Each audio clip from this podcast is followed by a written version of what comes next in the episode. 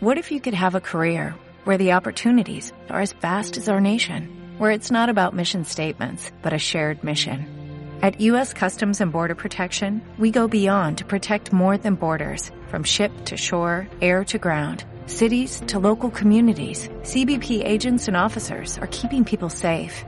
Join U.S. Customs and Border Protection and go beyond for something far greater than yourself. Learn more at cbp.gov/careers.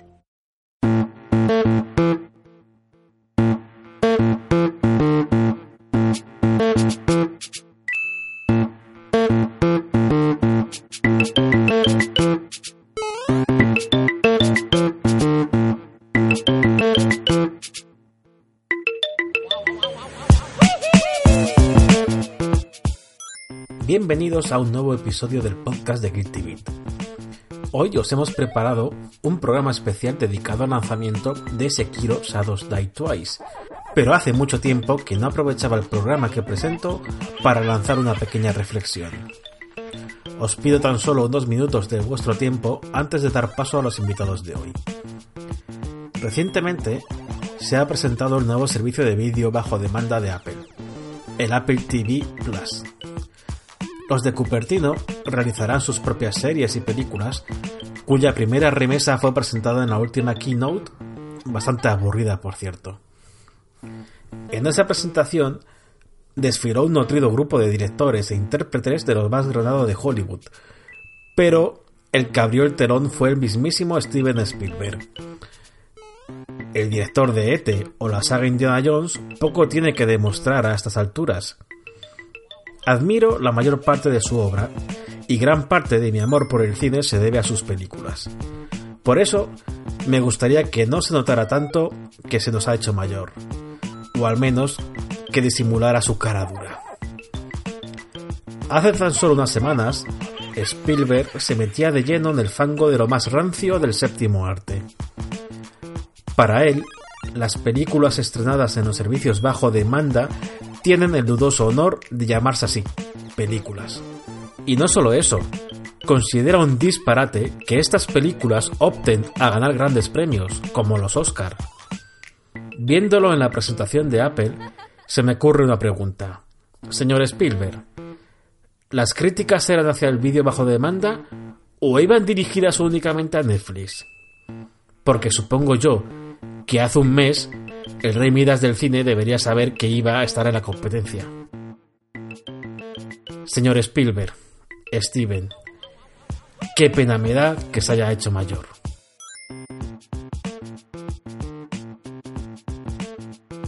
Bien, dejémoslo, vamos al tema. Soy Víctor Ayora y ahora sí, comienza el podcast de Guilty Beat.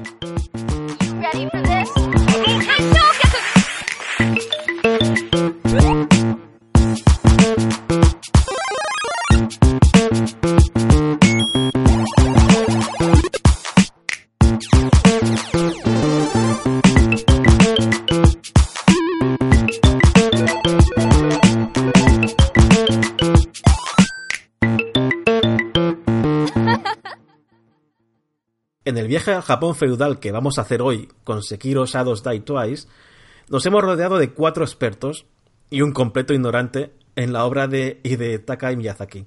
Obviamente el ignorante soy yo. Detesto con toda mi alma los juegos en los que una de las máximas prioridades es hacerle pasar mal a un jugador. Sin embargo, hay otro tipo de jugadores más normales que aman profundamente la saga Souls y todo lo que ello significa. Viajo hoy con Daniel Villambres y Marcos Casal, ambos compañeros de Guilty Beat. Hola, muy buenas a, lo- a los dos. Hola chicos. Hola, encantado como siempre. Y además contamos con unos compañeros muy especiales. Adrián Suárez de Mundo Gamers y de la revista Manual. Y Héctor Lago de Ludum Post y también de la revista Manual. Se han puesto de acuerdo. Adrián además es tan experto que, ojo con esto, tiene en su haber un libro sobre el autor, el padre de las almas oscuras y de Taka Miyazaki a través de su obra, aunque si no me equivoco tenemos que esperar un poquito para, para poder leerlo, ¿verdad, Adrián? Muy buenas, por cierto. Hola, ¿qué, hay? Eh, pues sí, la verdad es que al principio, al principio el libro lo íbamos a hacer únicamente de Dark Souls y de Bloodborne, pero empezó a aparecer Sekiro por el horizonte, eh, estuve jugando a ver a cine y era como que Sekiro se presentaba como una manera perfecta para cerrar la búsqueda de Miyazaki de cómo expresar su obra, de cómo hacer sufrir a los jugadores. Así que hemos retrasado un poco el lanzamiento del libro, pero que tampoco saldrá mucho más tarde, porque antes de que acabe verano lo tendremos. Y reúne toda la vida de Miyazaki, todos sus juegos y sobre todo eh, sobre todo la reunión de todo su mensaje estético, de lo que quiere contar y de cómo evolucionó él como autor. Y nada, ya que me enteré de que hacíais un programa sobre Sekiro, dije, voy aquí a hacer la promoción. muy bien. Héctor, muy buenas, que te hemos quedado en último lugar. Muy buenas, encantado de estar aquí con vosotros para hablar de, de, todo y de Sekirear y lo que haga falta. Bueno, mm, como habéis podido escuchar por la introducción, mi idea de Sekiro y de Miyazaki es nula, así que yo voy a lanzar las preguntas y los expertos están por aquí para, para poder hablar de, ello. Para empezar, sé que el juego ha salido hace nada. Según grabamos este podcast, tenemos unos días con el juego en la calle. Así que nada, os pregunto vuestras impresiones de, de Sekiro. A ver qué tal lo lleváis en las primeras horas. Empezamos, si queréis, por los invitados especiales. Así que, Adrián, te toca. Pues eh, la verdad es que me está encantando el juego, porque creo que Miyazaki ha conseguido algo que, creo que la primera vez que empezó a sentirse o notarse fue en Bloodborne, que es eh, sentir realmente una recompensa muy directa de cuando haces las cosas como el juego quiere que las hagas bien. En Dark Souls, en Demons, incluso también mucho en Bloodborne, se podía trampear el combate bastante, pero sin embargo aquí en Sekiro el, el japonés lo que ha hecho es construir una base de juego sólida y ya no que tengas, te obliga a aprenderla para poder vencer mejor, ¿no? Sino que es que te da muchísimo gusto aprenderla y hace que cada combate sea, sea muy intenso y lo vivas, eh, lo vivas mucho y lo disfrutes mucho. Es decir, en Sekiro mola porque aprender a jugar bien es un placer absoluto. Eh, yo tampoco he estado, bueno, hemos estado jugando desde que, desde que salió muy intensamente y ha hecho cosas tan interesantes como ser capaz de construir combates contra jefes que se resuelven en cuestión de segundos y que te pongan el corazón a mil y que te descubras a ti mismo habiéndolos ganado por haber jugado bien, ¿no?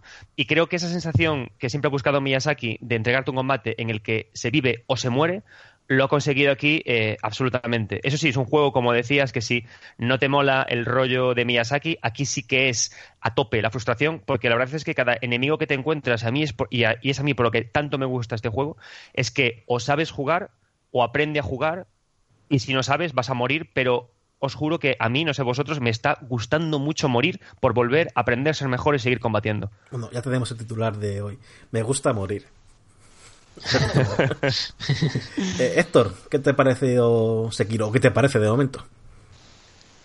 Pues un poco por la línea de Adrián, me está pareciendo un juego muy bueno, pero creo que es importante en, dentro de la línea que está haciendo From Software y Miyazaki, porque creo que dentro de la propia fórmula Souls, aun siendo el más distinto, logra en ciertas cosas ser el juego más puro. Creo que aquí la muerte y los enfrentamientos tienen un, un sentido muy particular, muy característico, y creo que Miyazaki ha querido reconstruirse, deconstruirse con este juego y a la vez es muy bonito porque como jugadores acostumbrados a Dark Souls, e incluso a Bloodborne, que pese a pequeñas diferencias sí seguía la fórmula más a rajatabla, nos está forzando a hacer ese mismo ejercicio.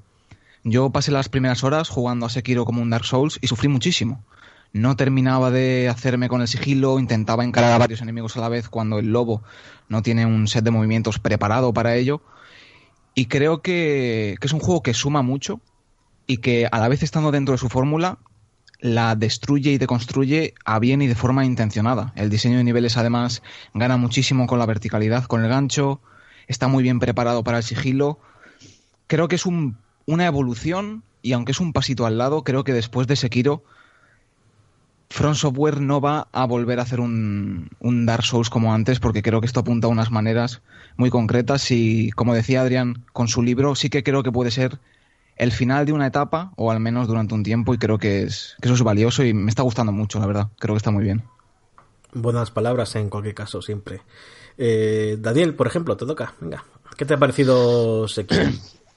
Bueno, pues yo es que no puedo añadir más a lo que están diciendo mis, compañeros, pero sí es un poco eso, es eh, la sensación esta de ser, de, ser otra vez un, novato, de ir, de, de intentar eh, eh, ju- jugarlo como, como, pues como hasta ahora lo habías hecho con, pues con, pues con el Dark Souls y ver que no, que no funciona y que, y que esto es otra cosa y que es empezar otra vez de, cero y, y quitarte pues esas manías que, que llevas de antes. Eh, por lo demás, eso eh, lo, encuentro además muy, muy complicado. Me está costando bastante más de, de lo que pensaba. Y, y poco más, la verdad que estoy expectante y muy, y muy an- ansioso por ver el que me espera más, porque es eso, es otra vez esa, esa ilusión, ¿no? De ver qué, qué- qué habrá hecho el, el, el señor este para, para que me, sienta un, un, inútil al, jugarlo. Eh, bueno, por último, Marcos, te hemos dejado para el final, pero seguro que también tienes, creo que buenas impresiones para el juego. Sí, yo tengo ahí algo que decir también. Bueno, primero de todo tengo que decir que de los que estamos aquí, aunque tú seas el máximo hereje, yo puedo ser el segundo hereje. Porque yo soy, como sabe bien Daniel, aquí el hater de Bloodborne. A mí Bloodborne no, no me entró bien, me entró fatal. Dios, me Y- voy ya de aquí. Y es un juego que, bueno, que da algunas mecánicas que no me terminan de convencer, ¿no?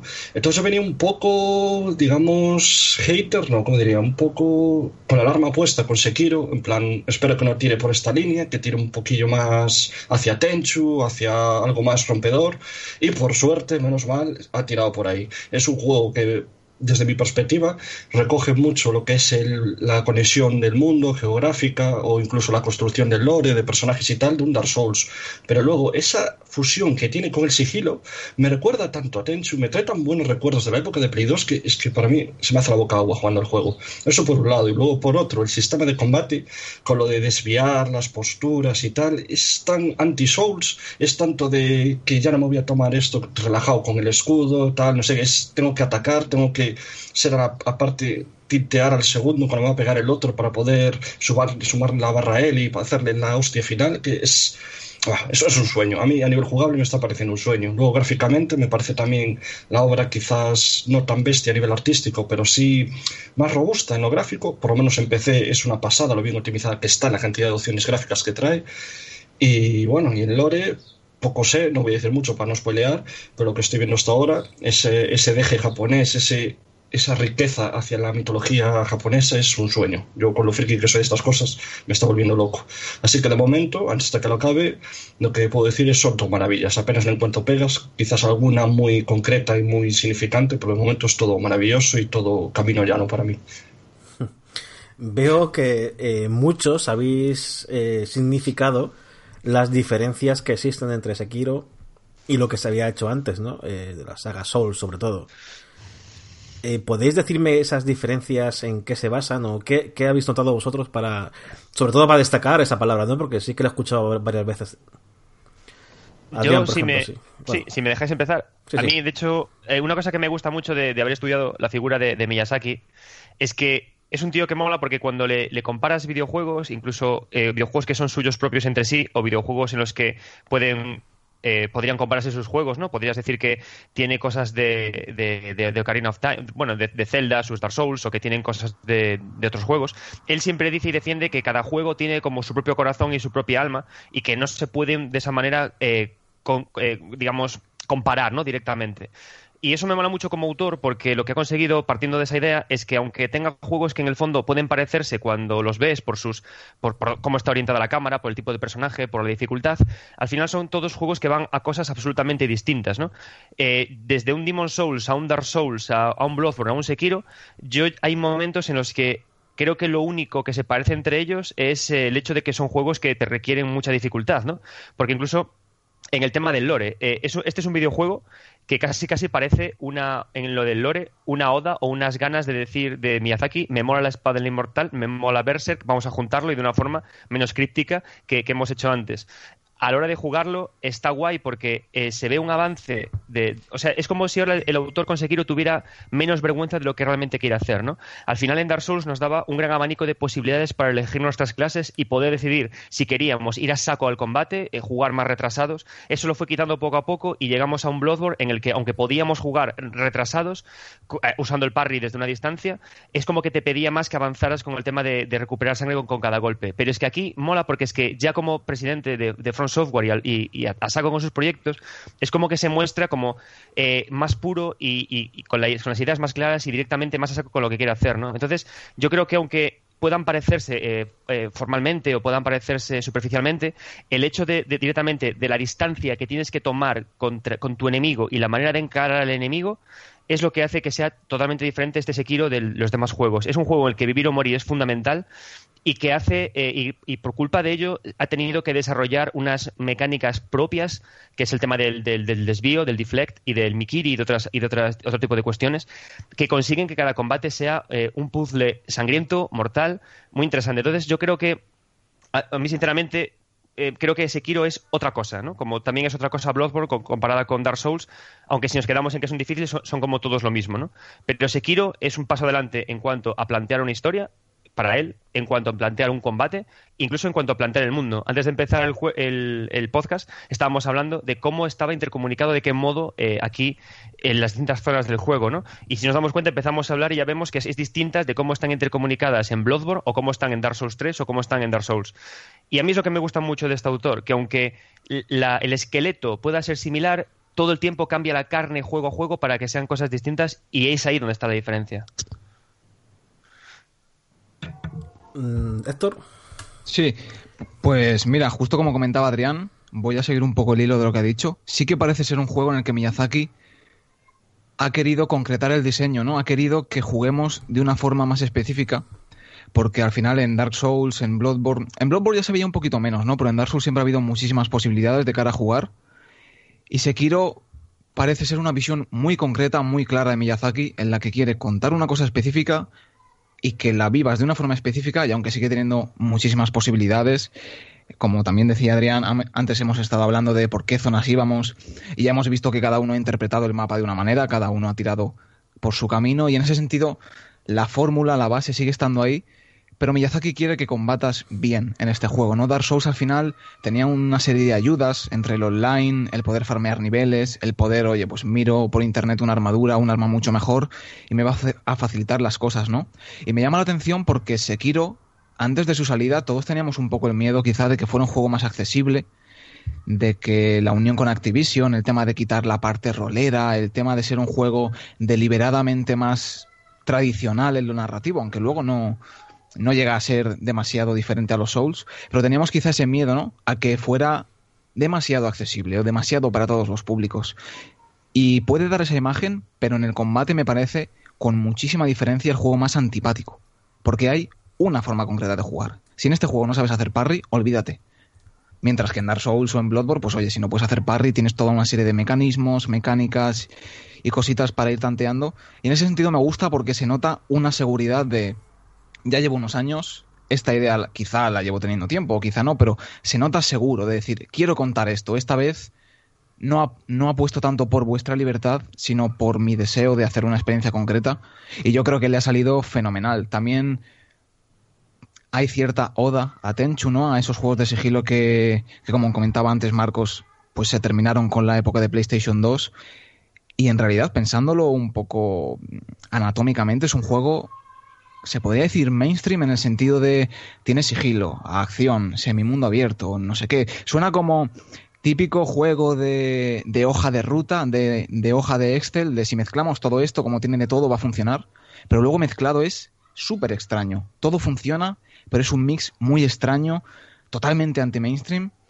Y yo creo que eso es lo que más lo diferencia en general de, de sus anteriores trabajos. Y como digo, creo que ya no va a haber un paso atrás. Sí que veo futuribles juegos con esta fórmula de rol, algo más similares a Dark Souls o incluso un Dark Souls 4, pero creo que Miyazaki está apostando por un combate mucho más agresivo, por cierta visceralidad, y creo que hace bien porque las peores copias de Dark Souls para mí siempre han sido las que han hecho todo más lento. Mientras que Nioh, siendo más rápido, me gustaba bastante. El oso de Fallen y según qué juegos que cogían la fórmula ralentizaban, yo creo que estaban peor y creo que es muy consciente de los puntos fuertes de su trabajo, de los puntos flojos. Y creo que, que es una evolución muy, muy notoria. Yo creo que ya no se podrían ca- calificar al juego este como un juego por dentro de, de- de la saga Souls, ¿no? O sea, es cierto que comparte un montón de cosas, como puede ser el esquema, el, el mapeado, un poco lo que es eh, la pu- pues la est- est- estructura ge- en general sí que es sí que es un poco más pues como los Dark Souls. Pero a la hora de entrar en, fa- en faena creo que el juego que es que se sabe eh, diferenciar bastante hasta el punto de que eso pues bueno pues pues lo que hablaba antes que que yo soy un, novato aquí. Cuando las saga Souls pues se me da ba- ba- bastante bien.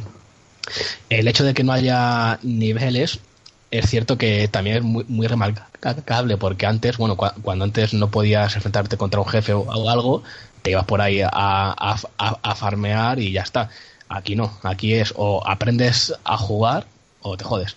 Y eso hace que a veces te, te, pues, te enfades porque eres incapaz de hacerlo, pero a su vez cuando, cuando, cuando ya entiendes un poco la mecánica y te enfrentas bien contra, contra el jefe y lo matas, creo que la sensación es mucho me- me- mejor porque es como joder he sido yo que he aprendido a hacerlo y no y no me ha hecho falta ni ni mirarme guías ni, ni subir de, de, de- nivel ni cambiar de arma. O sea es como no sé es como que se quiere pues centrar mucho mucho en el combate y él y en el que aprendamos a, a, a jugarlo bien o sea, eh, no sé, es que es, complicado de explicarlo bien eh, porque se porque se di- diferencia tanto de, de la saga Souls, pero yo creo que va, que va un poco por ahí. Además, el tema este de el sigilo, que si bien yo eh, no juego mucho eh, a, a lo sigilo porque me, porque me gusta más el,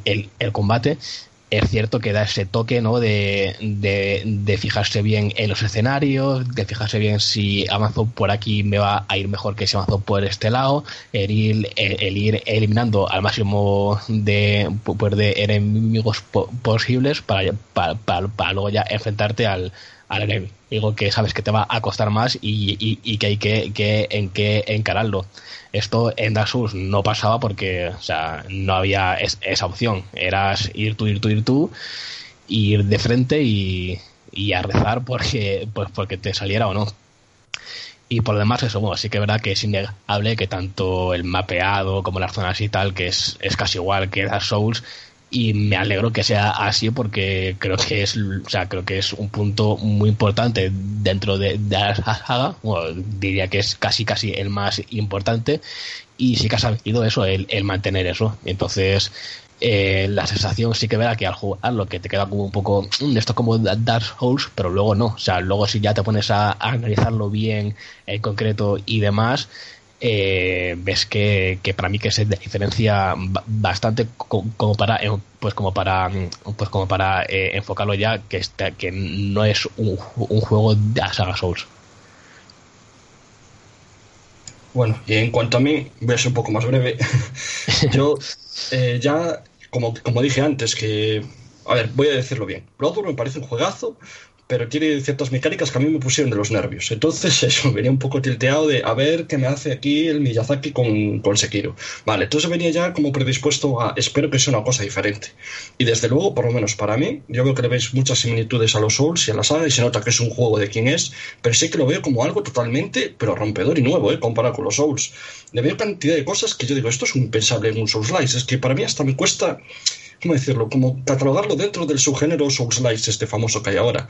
Le veo, bueno, lo del el combate para mí es anti-Souls totalmente. Lo de que tenga infiltración, una volada de cabeza. Y cantidad de cosas que digo, va. Y luego lo del tema de los niveles, no hay niveles.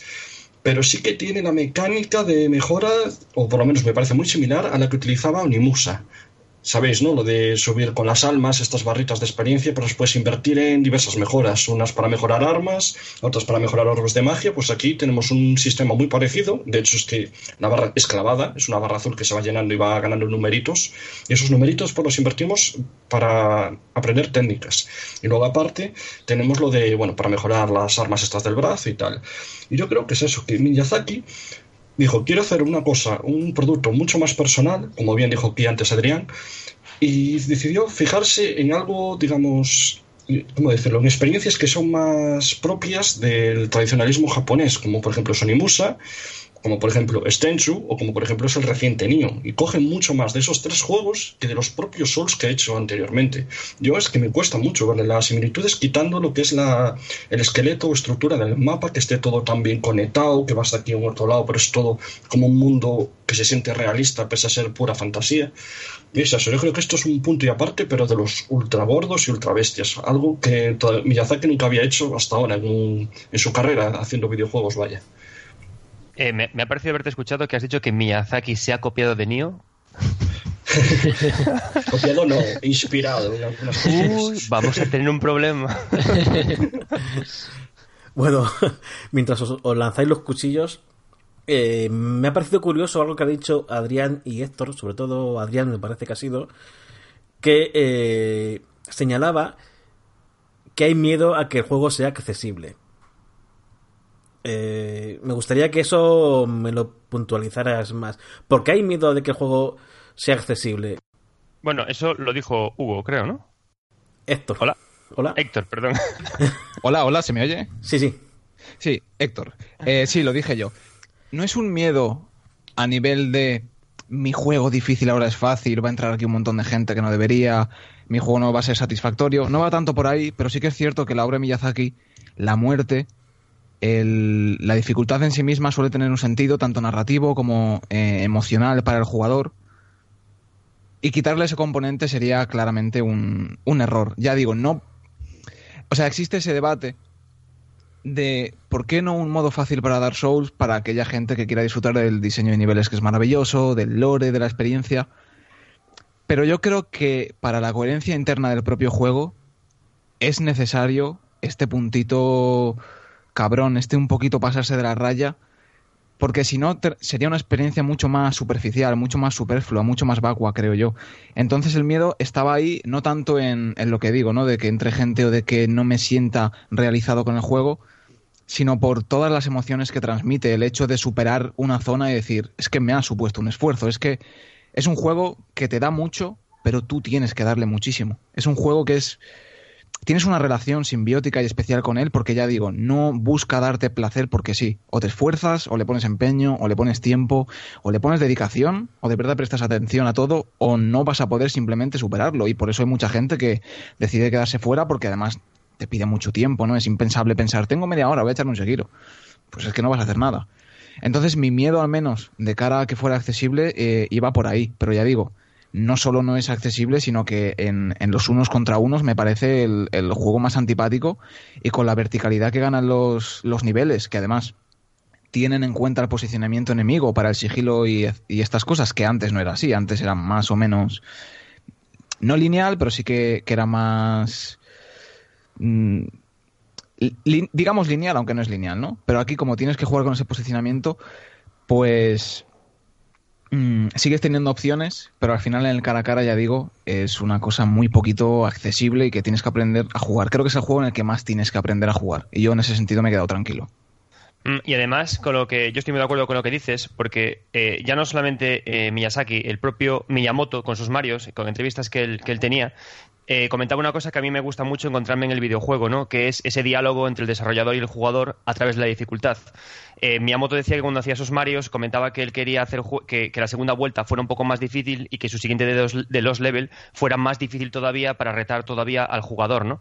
Entonces me mola mucho también que eso esté también en Miyazaki, ¿no? En esta nueva generación de, creadores japoneses, que él entiende la, la dificultad e incluso la dificultad de entender la historia como una manera de dialogar el juego con el jugador y el mismo como desarrollador con los jugadores si no hubiera dificultad, si el juego fuera un paseo, eh, la experiencia es lo que es lo que decimos, no, ser- no, no sería significativa, no, no, quedaría en ti. Sería un paseo más que llegas de principio a final sin más, sin mejorar como jugador y lo peor de todo, sin valorar realmente a los enemigos que estás matando, porque lo bueno que tiene la dificultad en todos los Souls y también en Sekiro es que gracias a que un enemigo es difícil te acuerdas de su nombre y al acordarte de su nombre es como te preocupas por la historia y el preocuparte por la historia es por lo que quieres seguir avanzando. Entonces al final es como que la dificultad en los Souls, en Sekiro y en Bloodborne es como la, gasolina que hace moverlo todo y sin ella es que no habría juego, ¿no? Es como pedirle, pues yo qué sé, a un filete que no tuviera proteína, ¿no? Es algo similar para mí.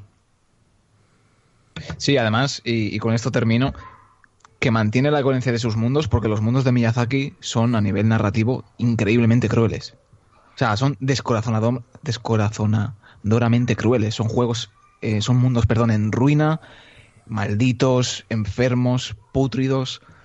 Y claro, si te plantean todo ese telón y luego a nivel mecánico, a nivel de pura vivencia, no es así, pues es- habría una desconexión clara y evidente y creo que, que es una de las principales bazas y, y atractivos que ha tenido siempre el estudio de From Software y Miyazaki, que ha sido el ser valientes y el apostar por, por un tipo de, de experiencia que al final es lo que cala a la gente, es por lo que hablamos de, oye, tú has podido matar a esta persona y tú cómo lo mataste y por dónde has ido.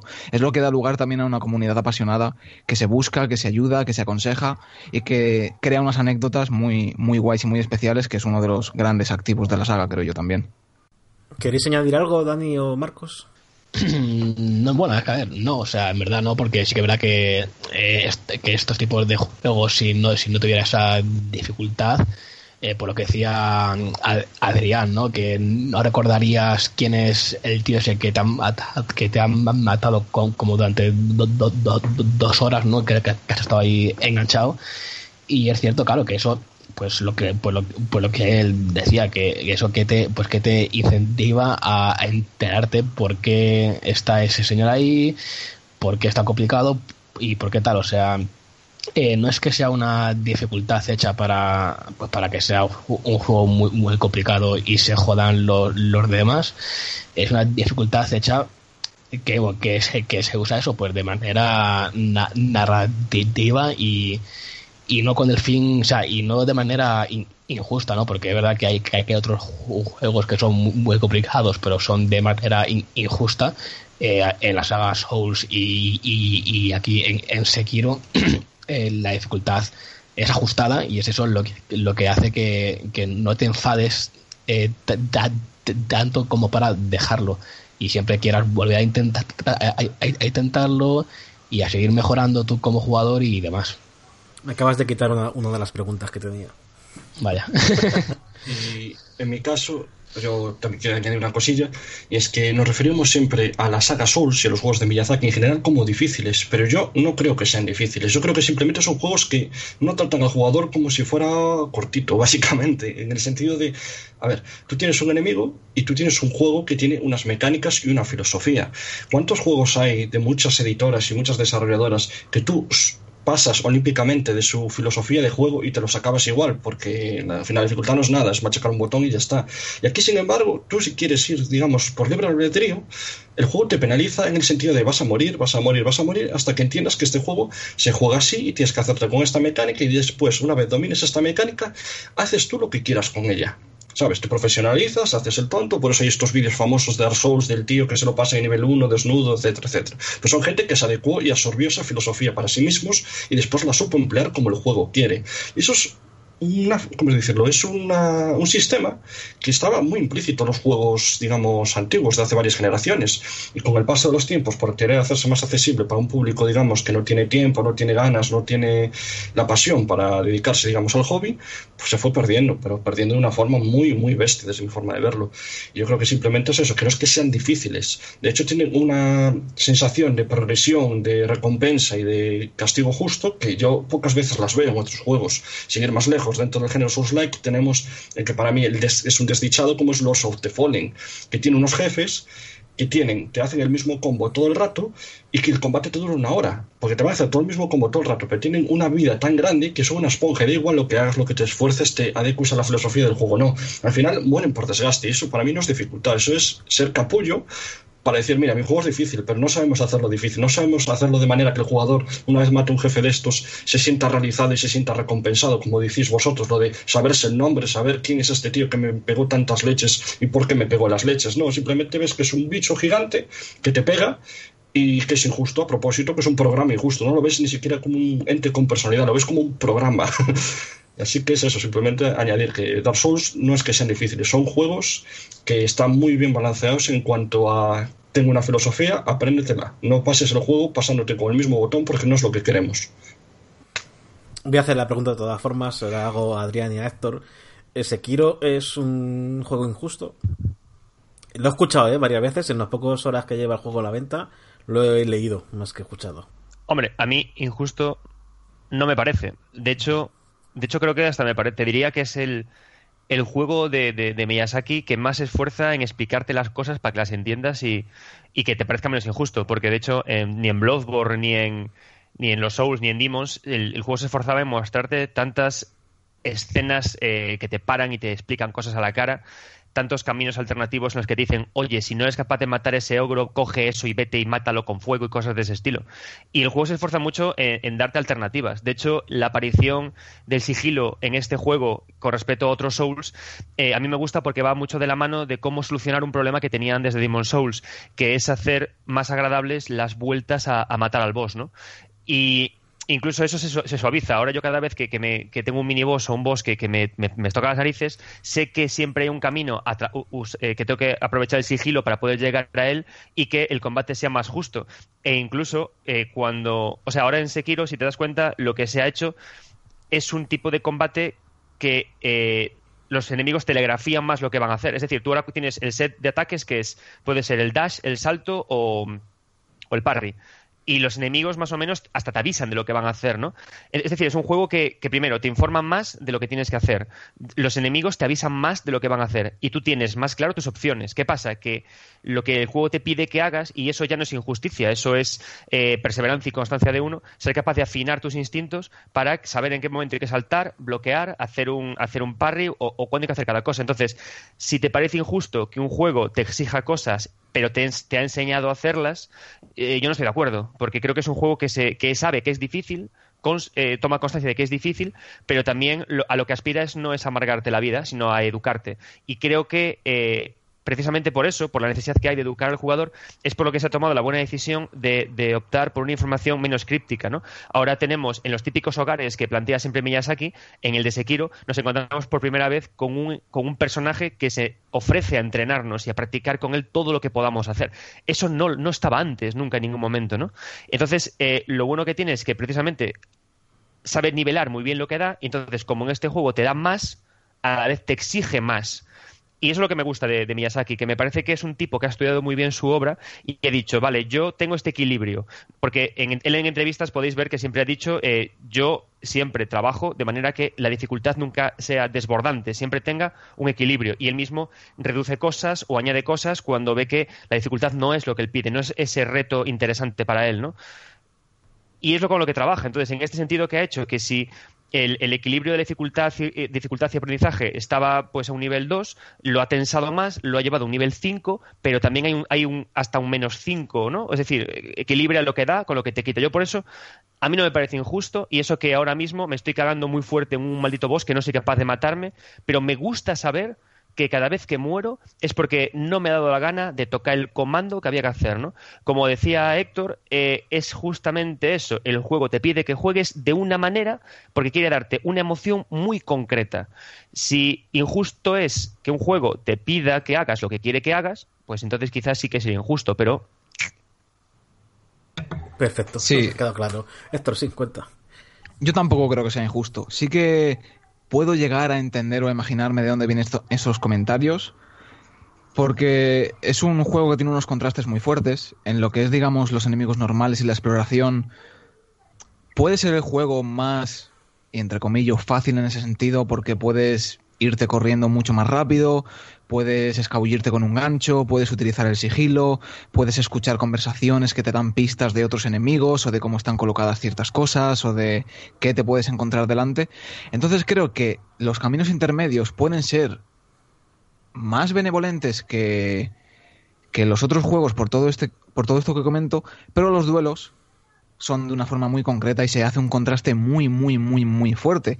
También es un juego en el que el protagonista, su propia condición, hace que no sea una persona excesivamente poderosa, porque en Dark Souls éramos el no muerto elegido, que ya suena a, bueno, persona poderosa, etcétera. En Bloodborne éramos un cazador, ¿no? Un, un- una profesión dedicada exclusivamente a aniquilar bestias, pero en, en Sekiro ni siquiera somos un samurái, somos un shinobi, una persona que se esconde en las sombras porque conoce de su inferioridad ante grupos que usa el sigilo e intenta arañar por donde puede, porque sabe que tiene unos límites muy claros como persona individual, y por eso los jefes, al menos de momento todo lo que estoy viendo, son duelos uno contra uno Porque sería injusto, ahí sí que sería injusto, que un jefe fueran tres personas contra ti. Porque Sekiro no ofrece herramientas para luchar contra ese, ese grupo de personas no en unas condiciones tan extremas. Yo creo que no es justo, que está bien balanceado como todo lo que hace la saga, pero repito, eh, quiere que juegues de una forma muy concreta y asimilar ciertos conceptos, asimilar ciertas mecánicas, ciertos timings, porque el juego es muy exigente, puede costar. Pero no me he topado con ninguna situación en la que haya pensado, vale, el juego aquí está pasándose de la raya. Bueno, miento, me sucedió en una ocasión y fue única y exclusivamente culpa mía por no querer hacer ese área en sigilo. Me empeñé en combatir, en combatir, en combatir y no había manera. Decidí hacerlo en sigilo y a la primera la, la terminé. Y me parece una forma súper esclarecedora en- de, la- de afirmar esto, ¿no? Tienes que, las pocas opciones que tienes disponibles, tienes que aprovecharlas todas. Y si no, y si te empeñas en jugar a tu manera, porque vienes de Dark Souls, o porque te gusta el Hack Slash, o porque te lo tomas de otra manera, pues no vas a, a sobrevivir. Pero ya digo, mientras que Dark Souls 2 tuvo ciertas polémicas por jefes con muchos enemigos que podían ser más o menos injustos y demás, yo creo que Sekiro no lo es, pero no es un juego para todo el mundo. Vale, dejando un poquito ya el tema de, la dificultad. eh, artísticamente, o por lo menos en sus, niveles, en, en lo que se ve, creo que no hay ninguna duda de que estamos hablando de un juego mm, a la altura y que sobresale. Pero sí que he leído, sobre todo en consolas, que eh, le, fa- le falla algo en el tema de, sobre, todo, el bitrate. No aguanta los 60 frames por segundo, estos que tan famosos que todo el mundo está ahora como loco porque tenga 60 frames. ¿Habéis visto? No sé si habéis jugado en consola alguno o todos estáis en PC. Eh, bueno, eh, yo, yo sí que estoy jugando en, en consola y además en la Play, en la vieja, o sea, En la en, antigua, en- ¿no? en- Sí. en- en la FAT. Entonces, bueno, si, si queréis hablo yo antes, que cuento Vale, un poco sí, la sí, experiencia. problema, claro. Nada, pues eso, es básicamente eso, el juego eh, obviamente se nota que no vas a, a 60 frames y tal, pero sí que lo veo bastante bien pu- pulido, o sea, no sufro caídas, no en cuanto en cuanto en cuanto a cómo se ve pues se ve bien dentro de lo que es la, la saga Souls o sea que a pesar de eso que a pesar de ser la, la Play 4 más, más más vieja y tal eh, creo que sí que da bien la, la ta- talla para que no sea una experiencia mala o sea sí que verá que se podrían pensar eh, que el frame rate que no iba a ser estable y demás, pero yo debo decir que, que sí lo es. Bueno, aunque también es cierto que, que no soy una persona muy, muy exigente en, en esto, pero hasta ahora me da la sensación de que va, de que va bien y que es, y que es algo que, en, lo que se han fijado ba- bastante, porque aquí sí que es importante, ¿no? Para, para poder hacer bien el parry y, de- y demás. Pues en mi caso, si tal sigo yo, si no os importa, eh, yo estuve, bueno, haciendo un análisis o mirando un poquillo el tema de Digital Foundry, ¿no? Que cogió varias versiones y las estuvo comparando y tal, y por lo que pudimos ver y analizar es que las versiones de consolas, aunque es robusta a nivel frame rate, que tiene unos 30 frames, pero vamos, rocosos no, lo siguiente, sufre de un frame pacing que se dice que es abismal. No tan bestia como si sufría en su caso Bloodborne, que el de Bloodborne era bastante acusado, tuvieron que parcharlo de hecho, pero sí que se nota en ciertas animaciones, sobre todo cuando Lobo cambia de arma equipada en el brazo prostético, o por ejemplo cuando haces el ataque de barril de R1, que sí que se nota esa bajada de fluidez típica del frame pacing, de que la imagen no cuadra bien, ¿eh? esos movimientos rápidos de imagen. En cuanto a PC, solo puedo decir maravillas. O sea, en Ultra lo estoy jugando yo y no tengo un pepino tampoco ahí, digamos, Master Race, como se suele decir de coña. Y me va a 60 frames, pero vamos, rocosísimos. Y visualmente se ve impactante, tienes muchísimas opciones para tastear, anti-aliasing, que era algo que se demandaba mucho los juegos de Miyazaki en PC, que apenas tenían. Eh, tienes incluso para moni- monitorear el HDR y cantidad de cosas que está muy bien, está muy bien llevado. Y también tengo que alabar lo de que te dejen escoger el idioma hablado. En Bloodborne se podía, creo que fue el primer juego que dejaba en este sentido, pero sin embargo, en los Souls estaba en doblaje inglés y te lo tienes que comer en inglés. Ahora, mira, tenemos, podemos jugarlo desde japonés, que desde mi forma de verlo es el recomendado, porque, vamos, estamos hablando de un juego que se basa en Japón, ¿no? Que mejor que escuchar a japoneses hablando japonés. Pero si no, tienes un excelente doblaje castellano, con muy buena interpretación por parte de los actores de doblaje.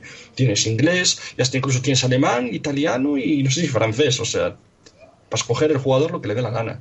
Y técnicamente es una pasada, o sea, me parece, digamos, el juego más robusto que ha hecho From Software en PC, por lo menos. Está bastante por encima de Dark Souls 3 y sus bajaditas de frames que tenía así un poco para tocar los, los melindros, como decimos aquí en Galicia. Eh, Adrián Héctor, ¿habéis notado algún, algún Hmm. tema así similar a esto? Bueno, yo lo estoy jugando en PC con una 1070 y, y lo cierto es que va muy bien. eh, la verdad es que es una maravilla. Yo desde que me pillé un PC y, me, compré Dark Souls 3 en PC, ya no se me ocurre comprarme nada de From Software en, en consola, porque después de Bloodborne, mm, madre mía. Y lo cierto es que muy buenas sensaciones. Lo que pasa es que, aunque sí que es cierto que van sólidos los 60 FPS, yo he tenido ya algunos momentos en algún giro de cámara en el que aparece un gran escenario o algo así, que hay algunas caíditas que no son molestas, pero, pero que, que sí que se, sí que están. Y luego con el tema artístico que comentabas, aunque sí que es cierto que la recreación o la, fic- o la ficcionalización de- del Japón que plantea Miyazaki es muy interesante, yo sí que es cierto que me parece mucho menos sugerente que las, que las ruinas y que, los, y que las armaduras y todo el tema que, que estaba presente en, en Dark Souls e incluso menos interesante que los ropajes Lovecraftianos de, de Bloodborne. Porque creo que, por lo, por lo menos por lo que yo he estado viendo, que el juego todavía no me lo acabé, eh, el estudio está muy centrado en hacer suyas eh, elementos que ya existen de, de- del Japón feudal, ¿no? Añadiéndoles sus propios misticismos, sus cositas de shinobis y tal. Pero creo que cuando estábamos eh, cuando, cuando se tra- trataba la fantasía medieval de los Souls, es como que había muchísimo más material sobre el que inspirarse y había muchos más elementos y artistas y obras que cruzar. Y creo que es por eso por lo que al final les quedó un, un acabado artístico, una decisión artística de elementos que están en el juego eh, más sugerente, que no más bonita, mejor realizada, sino, en mi opinión, más sugerente. ¿no? Antes hablaba Héctor de las ruinas y creo que las ruinas de Dark Souls son más interesantes de, cara al mensaje de tristeza y de, y de pesadez que, el- que la belleza del propio Japón, ¿no? Porque al final yo estoy viendo ese Japón de, Miyazaki que estoy viendo y digo, me gusta, pero ya lo conozco. Sin embargo, lo que me mostraba Dark Souls y Demon Souls y Bloodborne no lo conocía.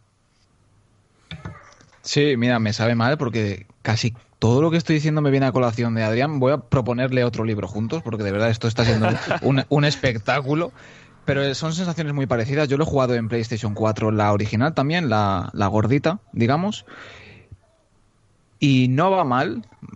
Yo soy un poco puntilloso con el tema frames, he de admitir, pero no por no porque me guste el número en sí, que a mí me da igual 30 que 60 en la teoría, pero por ejemplo vengo de jugar Devil May Cry 5, que es un juego que va a 60 muy rocosos, que tiene muy firme el frame rate que tiene, y no molesta, no hay nada que me esté echando para atrás, pero si hay algún pequeño bajón, algún pequeño pues tienes un grupito de enemigos y giras la cámara y sales con el gancho disparado y ahí el juego te dice, uff, dame un pequeño respiro y continuamos. Nada grave, nada que no esperase, de From Software también he de decir.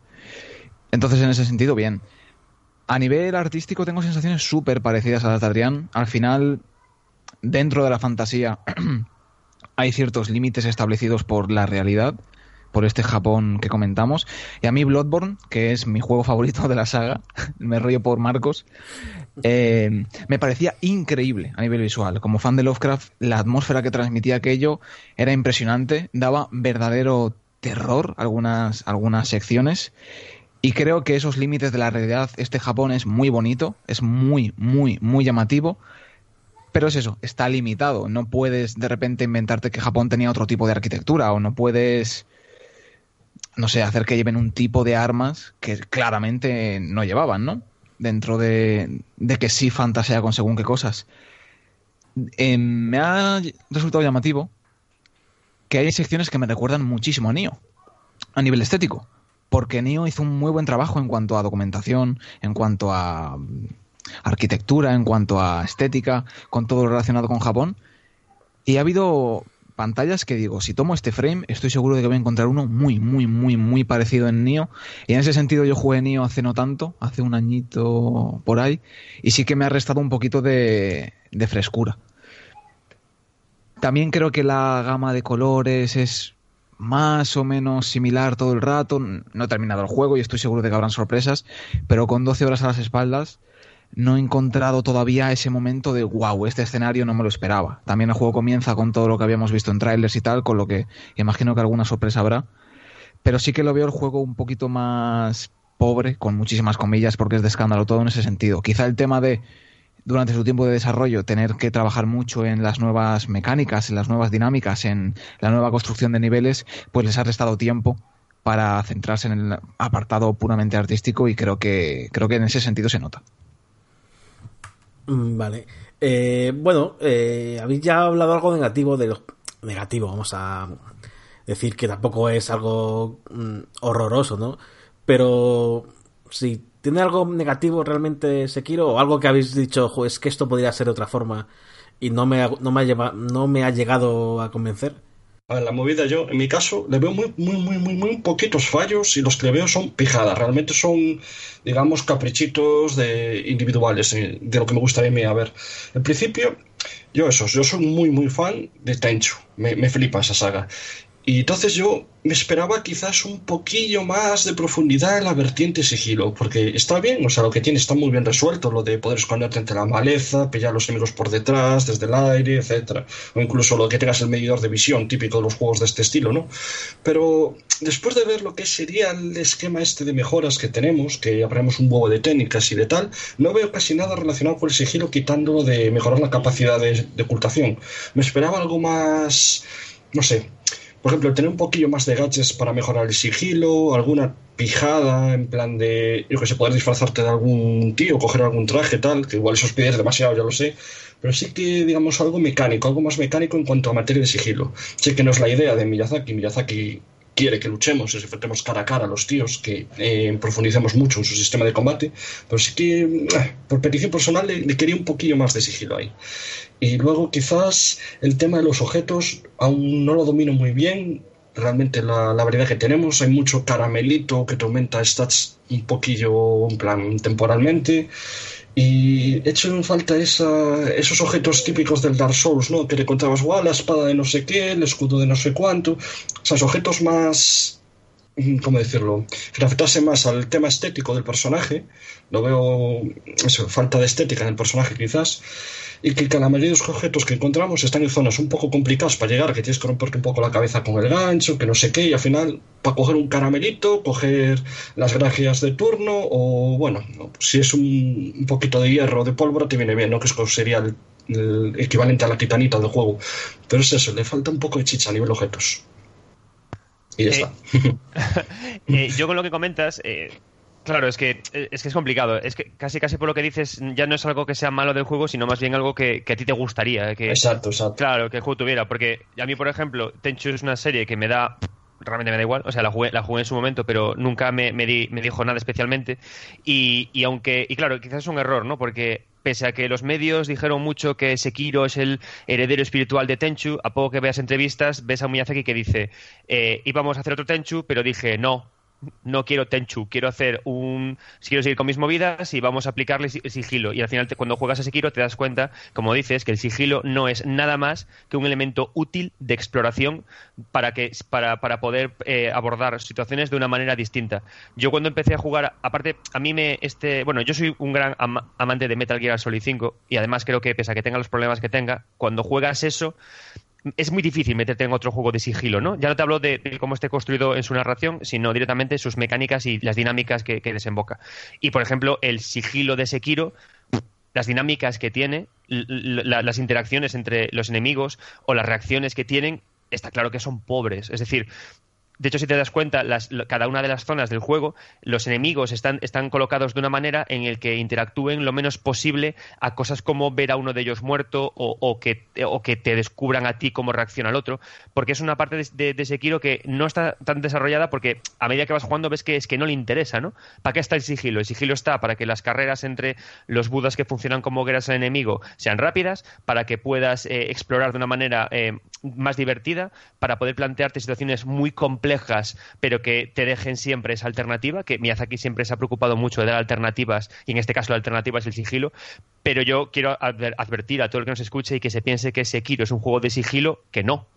Sigilo, Seki- joder, qué complicado, parece un trabalenguas, colega. Sekiro al final es un juego que lo que quiere es que aprendas a pelear como un titán y que luego Miyazaki tontea con su exploración metiéndole elementos de elementos de sigilo. Y lo que comentas de todo el tema de, de- de armas, piedras y tal, yo ahí estoy contigo, pero de nuevo porque a mí también me gusta que el personaje cambie en función de lo que el equipo. Y también, pero eh, Miyazaki ya lo ha dicho desde siempre. Él tenía antes a un personaje eh, multiclase, luego dijo, uy, no, esto tiene demasiadas cosas. Luego metió al cazador y luego dijo, uy, no, este tiene demasiadas cosas. Quiero centrar más el personaje. Y se fue un ninja. Entonces, claro, al final va quitando. Miyazaki hace juegos quitando cosas.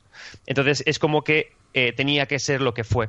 Pero eh, claro, es un videojuego que creo que creo que más que no ser para todo el mundo por su dificultad o por lo que te exige, creo que no lo, creo que mucha gente lo, va a repudiar por esperar de él cosas que el juego no le quiere dar. No es ni un juego de sigilo, no es ni un juego de rol para nada, ni es un juego de, de craftear y de, y de y de conseguir cosas. Básicamente. Y en cuanto al sigilo, quiero añadir un puntillo, ahora que lo has dicho. Tú lo dices que es como una mecánica alternativa de exploración o incluso para llegar más rápido de un ídolo a otro. Y yo también, ¿sabes cómo lo veo? Como una pequeña ayudita en, en cuanto a los subjefes. Porque es cierto que los subjefes, la mayoría, si te fijas, tienen dos puntos críticos de daño, que son, digamos, las dos vidas que tiene el tío. Y sin embargo, muchos de los subjefes el juego te da la mecánica o digamos o la posibilidad a nivel escenario de poder rodearlos y quitarles un puntito antes de empezar el combate para que te sea un poco más fácil. Creo que eso también en parte es lo del sigilo es un poco para aliviar digamos la carga esta de injusticia que puede tener alguna persona, ¿no? En un combate dices tú, "Buah, le quité una vida entera, lo que me costó y ahora tiene otra, esto es imposible." Pues el sigilo creo que también en parte viene para aliviar esa esa carga. Sí, sin duda. Al final, Miyazaki eh, lo que hace es meter el sigilo ahí y juega con cosas. De hecho, ya cuando yo veo un enemigo y veo que tiene dos puntos rojos, digo, aquí hay trampa, voy a explorar el escenario, voy a usar el sigilo Mm. para meter... Claro. Pero lo bueno que tiene eso es que si recordamos con Dark Souls, eh, yo es un combate que siempre me acuerdo, que es contra la Hidra del Lago. En la Hidra del Lago estaba guay porque, eh, y es- le pasa como con otros bosses, que tenían una trampa, pero una trampa forzada, que es la trampa de ponerte detrás de una roca, esperar a que te atacara y luego zurrarle, ¿no? Está guay porque lo que ha conseguido en su uso tan comedido del sigilo es que esas trampas ahora estén integradas en la jugabilidad a propósito, ¿no? Es decir, es como si lo hubiera escuchado el feedback de la gente, cómo juegan el juego, y dijeran, ah, que os mola jugar así. Porque a mí, personalmente, a los Souls, yo me gusta jugar buscando estos trucos. Y no porque sea me, me sienta manco o torpe tal, sino porque jo, creo que a muchos nos gusta buscar el límite del juego, ¿no? En plan, ¿hasta qué punto tiene pensado el desarrollador esta cosa? Y cuando encuentras un truco es muy satisfactorio. Pero me gusta mucho pensar que Miyazaki, incluso sabiendo eso, dijo, voy, me- el sigilo me vale para yo mismo poner los trucos, para usarlos tengo que obligarlos a que exploren rutas secundarias de los escenarios y de esa manera van a a aprender a que también hay caminos alternativos que llevan a otras zonas, ¿no? Y me gusta mucho esa manera de, pensar que, el sigilo, más que ser una, una mecánica alternativa, es algo que vehicula muchos elementos del juego, pero que es muy contenido.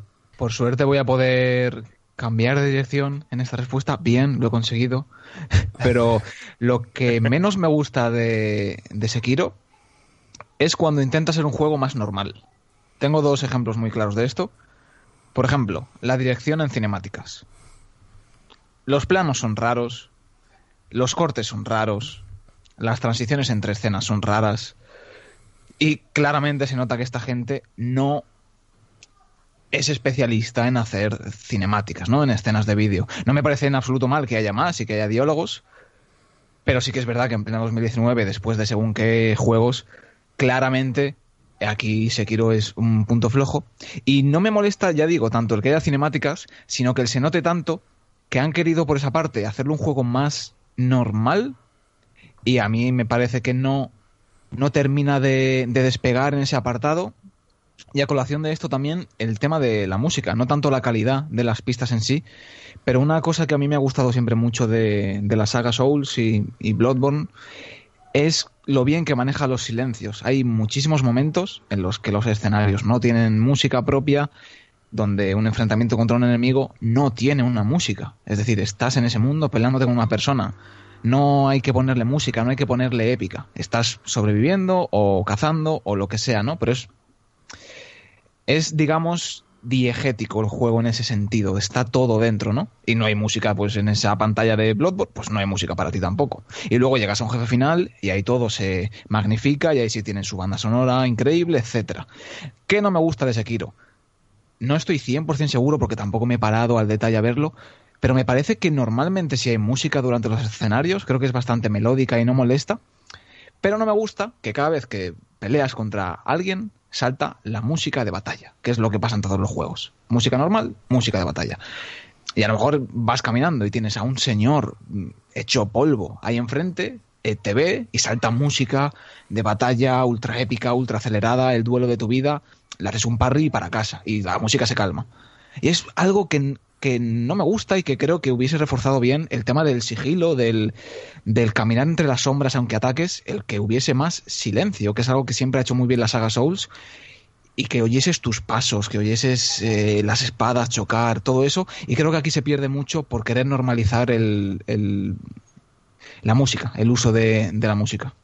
Pues mira, ahora, ahora que dices eso, tío, la verdad es que eh, estoy muy de acuerdo contigo, porque al final es como que todo el mundo se cree que puede ser Hideo Kojima, que es un tipo que sabe hacer cine, y estoy muy de acuerdo contigo con el tema de que las cinemáticas, eh, está bien que prueben con ellas, pero, pero rascan, ¿no? Y con lo que hablabas de lo diegético eh, y con la coherencia, Sí, bueno, hay una batalla que hemos hablado antes, eh, fuera de micro, una concreta que sucede en lo más alto de un castillo y que a mí me está costando horrores.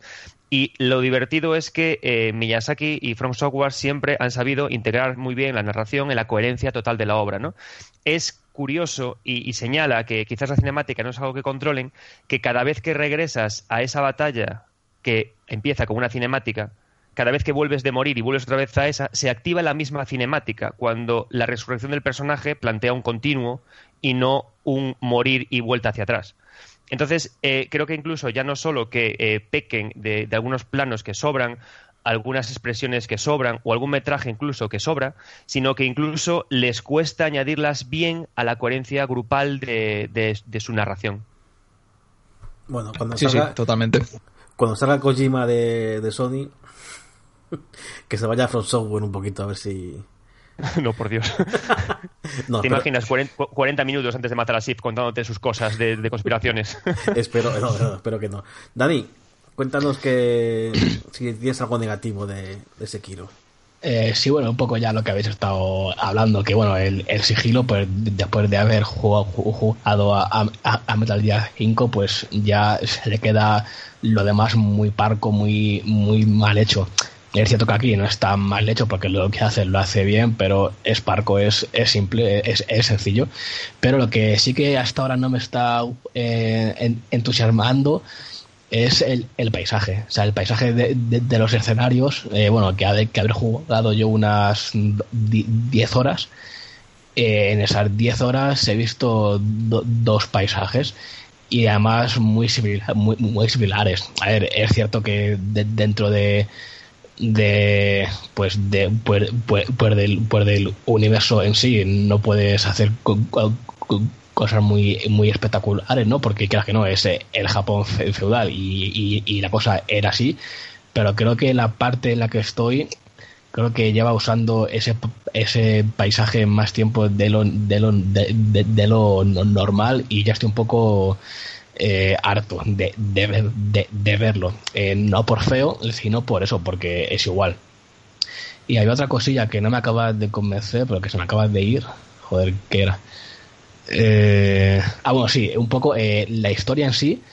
eh, no me o sea, no me está ni llamando ni no sé o sea la estoy siguiendo pero no con la misma atención con la que podía seguir otras bueno como como era en, en Asus es cierto que no te cuenta la historia como tal pero cada pero cada pe- pero cada di- diálogo con, con, con un NPC era especial porque porque te contaba algo bastante importante. Y aquí también te cuenta eh, co- cositas importantes pero no sé no veo esa esa pro- profundidad esa esa cosa especial que, que, que sí que había en la saga Souls Yo, Bueno, yo con eso, si, sí. si me permitís, me gustaría haceros una, pre- una pregunta a todos. Y, y eso igual os parece una, una estupidez como un piano, pero yo la digo.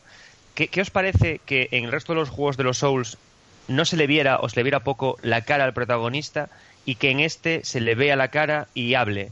Eh, ¿Os gusta más o os, o os gusta menos de cara a enfrentaros al juego? ¿Os- ¿Qué, qué sensaciones os transmite?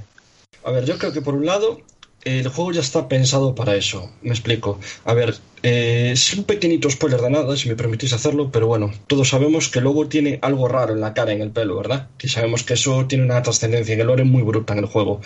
Y yo creo que parte de las cinemáticas, que igual no están muy bien empleadas, como dijo Héctor, pero sí que se esfuerzan en que el jugador esté atento. Mira, este tío tiene aquí algo raro en la cara, no es propio diseño super guay, muy cool, es algo que tiene trascendencia. Yo creo que también esos planos que le hacen todo el rato la cara, esas expresiones que tiene el lobo así como de angustia, de he fracasado mi objetivo de proteger a mi señor, que es mi motivo de vida, es para que los jugadores, vamos, se den cuenta, se intenten empatizar con él. Sin embargo, sí que estoy de acuerdo con lo que habéis dicho de que están un poco mal llevadas y que igual no transmiten nada o que suele pasar en muchos juegos que te ponen la cinemática y tú hasta desconectas. A mí me tiene pasado con, con este juego y eso que estoy esforzándome por estar atento porque, joder, es un juego de Miyazaki, sabes que el lore no te va a defraudar al fin de cuentas, ¿no? Pero sí que cuesta. Y en cuanto a eso, a ver, yo me gustan los videojuegos que el protagonista sea individual, o sea, me refiero que no sea yo el protagonista, sino que sea el propio muñeco que manejo yo el protagonista. Por eso me encanta, por ejemplo, en los juegos de, de BioWare, que tú te crees el personaje, pero ese personaje tiene su propia voz, tiene su propia trascendencia, su propia historia, su propio todo, hasta incluso a la hora de tomar decisiones, ves cómo reacciona y habla y hace las cosas. No eres tú un avatar sin habla, que a mí el concepto del avatar que no habla, eh, para mí ya está muy, muy y ya no lo veo con muy buenos ojos. Entonces yo creo que el tema Souls de somos un personaje que no habla, dentro de lo que es su ecosistema de cómo está planteada la historia está genial, porque ya sabemos que es una historia crítica, no es una historia que te la dan masticada, sino que tienes que esforzarte leyendo objetos, entendiendo el escenario porque está así, entendiendo el NPC este porque lo cual, entonces pega muy bien, pero sin embargo la filosofía de narración que nos plantea Sekiro la forma en la que te meten al personaje, yo lo veo bastante bien, lo veo coherente, esta nueva visión de darle algo más de cara al protagonista. Y eso que, ojo, tampoco nos flipemos mucho porque lo bueno es de muchas palabras. Es, yo me estoy fijando que cada dos por tres que recuerdas un NPC para tener un mínimo de conversación, el tío es, eh, mm, rrr, es, es todo monosílabo o ni habla. O sea, tampoco es que haya ahí una diferencia ultra palpable. Pero bueno, en principio este cambio yo lo veo guay, me gusta. ¿Qué te parece esto lo que ha preguntado Adrián? Pues creo que Marcos tiene mucha razón, pero yo lo, lo relaciono más directamente con el hecho de haber quitado la parte rolera del juego. Y creo que al haber quitado la parte rolera del juego y no querer crear un conflicto entre las partes, han creado un personaje predeterminado que además es lo más estándar que te puedes echar a la cara, es decir, porque lo que comentaba Marcos de, del pelo este gris que tiene se podría haber aplicado más o menos, creo yo, a cualquier personaje o a casi cualquier personaje. Al final es una mancha en la, en la cabeza, tampoco es nada muy, muy exótico. Pero yo creo que como no puedes personalizar eh, la armadura, el atuendo, las armas, aunque sí el brazo, pero ya me entendéis, creo que por esa parte han dicho vamos a hacer un personaje predefinido, porque si no de primeras estaríamos lanzando un mensaje erróneo, porque si tú entras a Sekiro y lo primero que te dejan es crear un personaje mm, a, a- a tu deseo, a como tú quieras, pues igual dices, bueno, si seguimos con el rol, ¿no? Y al darte algo ya prefijado, ya es una forma muy clara de decir, no, no, no, no, aquí eres esta persona en concreta. Que hable o no, pues ni suma ni resta, porque como decía Marcos, no dice prácticamente nada, es típico personaje solitario, medio tipo duro, avatar neutro de toda la vida. Y lo dicho, ni suma ni resta, creo que responde más a, a una necesidad de no crear mensajes eh, erróneos. Eh, yo, yo un poco igual que pues que pues que Héctor no que pff, está ahí es algo que está ahí está bien. Eh, no, es que, no es que el personaje sea muy muy hablador pero tampoco se calla. Cuando le toca hablar pues habla. Y poco más la verdad es que o sea no me molesta es más, sí, sí que verá, o sea, eh, sí que lo veo bien porque pues, pues, por lo que habéis hablado, ¿no? Que si, que si, que si se les hubiera dejado eh, crear un personaje y demás para luego no poder eh, hacer uso ¿no? de, de, de- de esa pe- personalización eh, hubiera sido peor así que sí o sea se han, eh, se han sacado un personaje estándar que no molesta y que está bien Eh, no, sé si más adelante eh, tomará un papel más, más importante el, el, el, el hecho de, que sea un personaje estándar y no uno creado pero eso hasta ahora pues bien sin más Bueno, eh, el tiempo se nos ha ido hace como 20 minutos. Pero me, como me ha parecido muy interesante todo lo que estabais comentando, pues este número especial de podcast alarga y ya está, no pasa nada. Pero sí que vamos a ir terminando con una pregunta que me apetece hacerla porque se ha hablado mucho anteriormente al juego y es eh, la mano de Activision. Eh, ¿Se ha notado mucho esa mano o al final nada? Mm, No, nada. Al final lo que ha hecho Activision pudo ser poner los dineros, eh, pagar la distribución y hacer cosas tan, desast- tan malvadas como no mandarle una copia a Power Basinga antes para que ya tuviera muchas cosas hechas. Y, y nada más. Vale, o sea que al final, porque sí que he notado mucho miedo a que en los grupos de Guilty había temor, sobre todo No, no, Marcos y tal, a que Activision mm, Sí, sí, sus sí. cosas y... A ver, el problema es que, pues, bueno, eh, hablo yo, hablas No, tú. no, no, acabo una cosa y ya está. Yo el único, Vale, el único vale, problema- vale. el único problema que tengo, con- que tengo con Activision es que, sinceramente, no me ha gustado que no hubiera mandado eh, copias de prensa eh, a tiempo, ¿no? Porque al final, si os habéis dado cuenta, con el, con el lanzamiento del juego, ha llegado el juego sin analizar, porque todas las reviews que había eran todas eh, notas de prensa eh, con notas y con- o sea, artículos sin acabar y sin número. Los, los que generan contenido por, por YouTube, que también joder, son un valor, también son parte de los que generamos contenidos, eh, tampoco pueden, ¿no? Y yo personalmente soy de la opinión de que, de que lo- o sea, que no somos los que, los que hacemos prensa, no somos únicamente guías de compra, sino que también es, es interesante que todos los medios podamos tener eh, material para trabajar y para llegar al lanzamiento pudiendo ofrecer al usuario y, entre nosotros eh, material de reflexión para hablar y para generar una comunidad en la que se puede trabajar bien. Ya, hicieron esto con, Destiny 2 y a mí no me parece la mejor de las maneras porque es una manera muy difícil de, de trabajar, de disfrutar el videojuego, de hacer investigación y, e incluso me parece injusto para el propio usuario, ¿no? Llegar a un día de lanzamiento sin tener eh, análisis. Que puedes decir, habrá gente que diga, oh, los maletines, llorones, pero no, al final todos los que estamos aquí queremos hacer el trabajo de la mejor manera posible y cuando no te dejan hacerlo, jo, da un poco de rabia, la verdad. Y es una pena. Por ejemplo, yo, Mundo Gamer es un medio pequeño, pero es que ni Hobby ni Vandal, por ejemplo, pudieron sacar, eh, pues, pudieron sacar un texto con notas, ¿sabes? Y no creo que sea lo adecuado. Y, y- y stre- streamers como por, Basinga, que es un tipo al que yo sigo mucho, o Acreversion, tampoco tuvieron la copia. Y creo que no es una buena manera de, distribuir un videojuego. Además, da como la impresión de que cuando una distribuidora eh, alarga un poco el plazo, ¿no? O, lo- o eh, da las copias tan tarde, como que tienen miedo a que se diga algo negativo del juego. Yo tengo esa impresión y de hecho lo dije. O sea, yo mm, eh, lo dije, vamos, lo dije en grupos tal de Guilty Beat, eh, que miedo me daba eh, por eso, porque el juego no fuera lo que se preveía al Activision como guardarse ese, ese envío de copias. Sí, sí, sí, yo iba a decir justo eso porque es levantar sospechas donde no debería haberlas. O sea, el juego, hemos comentado lo bueno y lo malo, pero creo que si hiciéramos una valoración general de lo que llevamos hasta el momento, diríamos todos que el juego es increíble. Como no vaya literalmente desde el punto en el que, en el que estamos hacia el final, hacia abajo sin frenos, el juego ya va a ser como mínimo muy bueno. Y es levantar unas sospechas que no ayudan a nadie porque se está llevando muy buenas notas. El juego está genial, es, es, es, es un- una decisión que no se entiende y como decía Adrián, que incomoda muchísimo a la gente que tiene que escribir sobre él de primeras, porque es un juego largo, difícil y no ayuda a nadie tener que echarte 10, 15 horas diarias porque sí obligado cuando va en contra de la experiencia que propone. Así que no, no entendemos Mm. esto.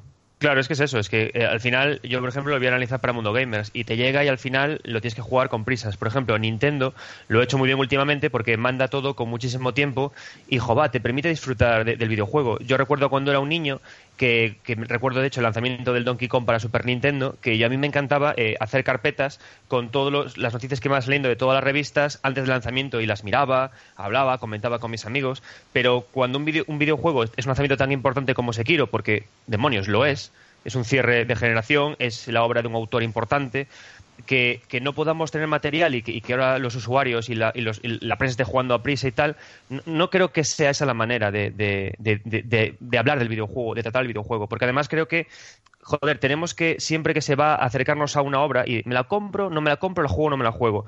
Creo que eh, los medios, a mí me pasa, tenemos una responsabilidad que queremos sacar adelante, que es informar y, dar opinión y- generar contenido. Eh, sí, un poco igual, vamos. O sea, yo también estoy haciendo ahora el análisis. Y es cierto, bueno, es cierto que yo no estaba en el mundillo este antes y no sabía si Bandai enviaba antes la- las copias y demás. Me imagino que, que- que sí. No, o sea, no, pero antes, en, Ah, vale, en los otros Da- Da- Dark Souls y demás, si las enviaba antes. Y eso, es que no, no entiendo por qué no se ha enviado antes, porque el juego está bien, o sea, es, es un juego pe- perfecto. Y ahora eso, y ahora estamos pues eh, corriendo para pues para hacer los, los análisis y demás. Y eso, pero es cierto que el juego en sí eh, no creo que se haya visto i- influenciado por, por el cambio de, de ed- editora. Marcos, Bueno, ¿algo lo que quería- sí, lo que quería decir antes es que yo, como bien matizaste, tenía como pavor, ¿no? Por el tema Activision, porque bueno, ya todos sabemos que de vez en cuando tomo alguna decisión un poco what the fuck, por decirlo así. Y en cambio después me estuve informando un poco y resulta que Activision lo único que está haciendo es ayudar a Front Software con los gastos de distribución en este en Occidente, porque no es que sea Activision dueña de la licencia en sí, sino que es la misma Front Software la que tiene la licencia de Sekiro. Y esto, cuando me estoy informando, vi que, por ejemplo, en la misma Oriente, en Japón, es Front Software el que distribuye su propio juego en sí, porque su capacidad, bueno, dentro del país del sol naciente es capaz, ¿no?, de distribuirlo a las tiendas y tal. En Occidente no puede y tuvo que tirar de eso. Es el mismo caso como pasó, por ejemplo, con The Witcher. Los primeros The Witcher los distribuía, me parece que era Atari, porque la propia CD Projekt no podía y cuando fue el caso de The Witcher 3, no sé en qué zonas la propia CD Projekt la distribuía en sí, pero después pidió ayuda a Bandai, a Namco Bandai Bandai Namco, bueno, como se dirá las dos empresas fusionadas. Entonces creo que en parte mi pavor estaba infundado, era un prejuicio y por suerte quedó en eso. O sea, Activision se nota que aquí mano no metió en absoluto. O sea, tú no ves exactamente nada de Activision en este juego, quitando lo que habéis dicho todos de que se entregó tardísimo, tal, pero bueno, son cosas que atañen directamente a la distribución, que es lo, lo único que tenía, digamos, potestad Activision. Y nada más. Yo estoy muy de acuerdo, yo del juego no puedo hablar porque ya he dicho que no, no lo he jugado, pero estoy muy de acuerdo en lo que decís sobre Activision en este caso. Eh, Activision para mí es un lo que ha hecho es un feo no solo a la prensa, a los medios, sino a los propios jugadores. Los jugadores que eh, se, se nutren antes a lo mejor de un análisis, de una nota, eh, me parece un feo bastante grande. Y hasta ahí lo único que tengo que decir sobre esto. Bueno, hemos llegado al final. Tristemente, me ha parecido un podcast súper interesante. Pero tristemente hay que, hay que ponerle cierre. Pero antes, eh, siempre en Guilty Beat, eh, queremos que los invitados recomienden algo. Recomienden un juego, una película, una serie, lo que ellos mm, vean, que no sea Sekiro al poder ser. Adrián, ¿tienes algo que recomendarnos? Sí, pues creo que me voy a adelantar, a Héctor recomendando La Espada del Inmortal, un, estupendo manga de Hiroaki Samura, en el que el propio eh, Miyazaki se dice que se inspiró no para Sekiro, dijo que se inspiró en él para inventar las armas que, que aparecen en, en Bloodborne, las armas con truco, pero que también tienen mucho de la historia en el propio Sekiro. Y además La Espada del Inmortal, que ahora está ya la edición completa y es un manga que crece exponencialmente cada número. De hecho, a partir del número 7 es cuando el- la serie empieza a ser maravillosa. Aparte de eso, también que, que os leáis Dororo de Osamu Tezuka, que es la historia de un samurái que eh, su padre vende su, su alma o partes de su cuerpo a los demonios y, vaga errante por, un, Japón intentando recuperarlas usando implantes de, armas que tiene en su cuerpo. Casualidad con Sekiro. Y nada, son dos, son dos mangas muy fáciles de encontrar, eh, de lo mejorcito que hay sobre samuráis eh, en el manga. Mucho mejor que Rurouni Kenshin y otras cosas. Así que hizo por ello y es mi recomendación del día en Guilty Beat. Muy bien, pues muchas gracias. Apuntado queda. Héctor, ¿te ha quitado la recomendación? Pues fíjate, no, porque Miyazaki es un hombre que lee muchos mangas y muy buenos. Y por suerte hay otro gran clásico, otro gran manga muy típico en, en las entrevistas a Miyazaki y que ha estado siempre muy presente en su obra y es ni más ni menos que Berserk, uno de mis mangas favoritos que recomiendo muchísimo.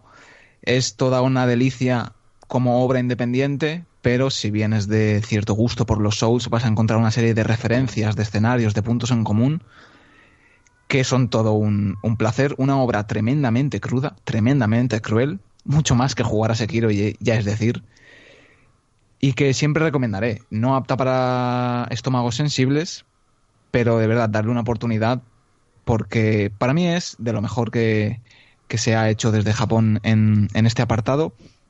Y aunque no llega al nivel de Sekiro ni de los Souls, me gustaría reivindicar ligeramente Nioh Aquí quizá Adrián esté ya pegándole al micrófono, odiándome, pero no, no me gusta más que los Souls, no me gusta más que Sekiro, pero sí que creo que dentro de esa rama de juegos que a raíz del trabajo de Miyazaki han decidido tomar la fórmula, creo que es uno de los que menos copia y más aporta. Obviamente hay una base muy, muy inspirada en Dark Souls, un marketing muy beneficiado de mencionar la palabra Dark Souls en titulares, pero creo que Nio, pese a todo eso y pese a ciertos fallos relativamente gran- graves, consigue ofrecer una visión particular de esta fórmula muy, muy, muy decente y en, en- en lo personal la mejor de esta fórmula fuera del propio estudio.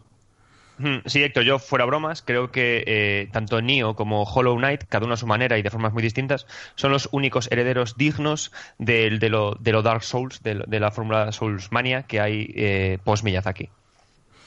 Pues todo queda también apuntado. Gracias por la recomendación. Eh, Dani, Marcos, os toca. ¿Qué recomendáis?